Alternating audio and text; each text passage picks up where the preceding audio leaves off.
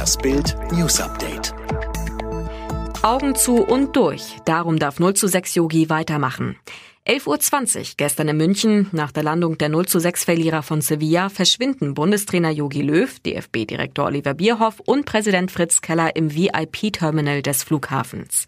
Ergebnis nach 30 Minuten Krisengespräch. Löw darf weitermachen. Kein Rauswurf, kein Rücktritt. Augen zu und durch. Bild erklärt, wie es zu dieser umstrittenen Entscheidung kam. 365 Festnahmen bei Ausschreitungen in Berlin, die wirren Theorien der Corona-Leugner. Wasserwerfer am Brandenburger Tor, Rangeleien vor dem Reichstag, in Berlin explodierte die Corona-Wut.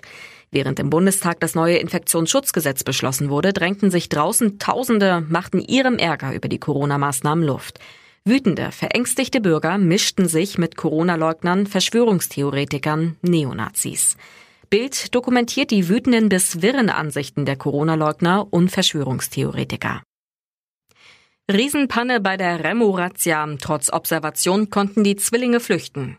Es sah wie ein großer Erfolg für die Polizei aus. Mehr als 1600 Beamte waren am Dienstag in Berlin unterwegs, um gegen den Remo-Clan vorzugehen.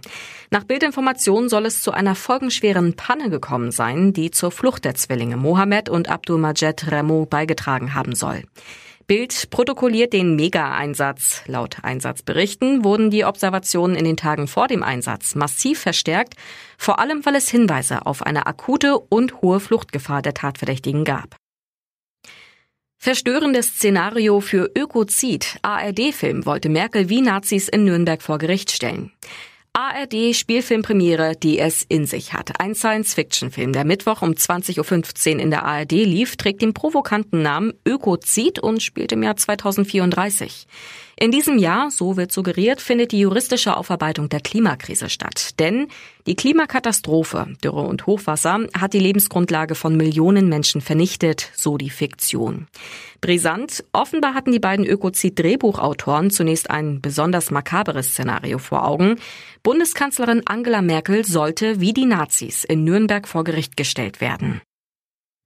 Bachelorette Beef vierfach aus nach diesem Spruch. Die Bachelorette siebt aus. In der fünften Nacht der Rosen schickte Melissa am Mittwochabend gleich vier Männer nach Hause.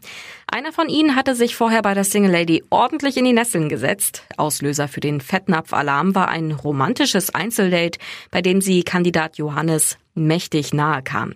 Der tätowierte Schambolzen bekam von Melissa nicht nur den ersten Kuss, die 25-Jährige machte ihrem Auserwählten sogar ein ganz unerwartetes Angebot. Doch wie kam es zu dem Vierfach aus? Das lesen Sie in Bild.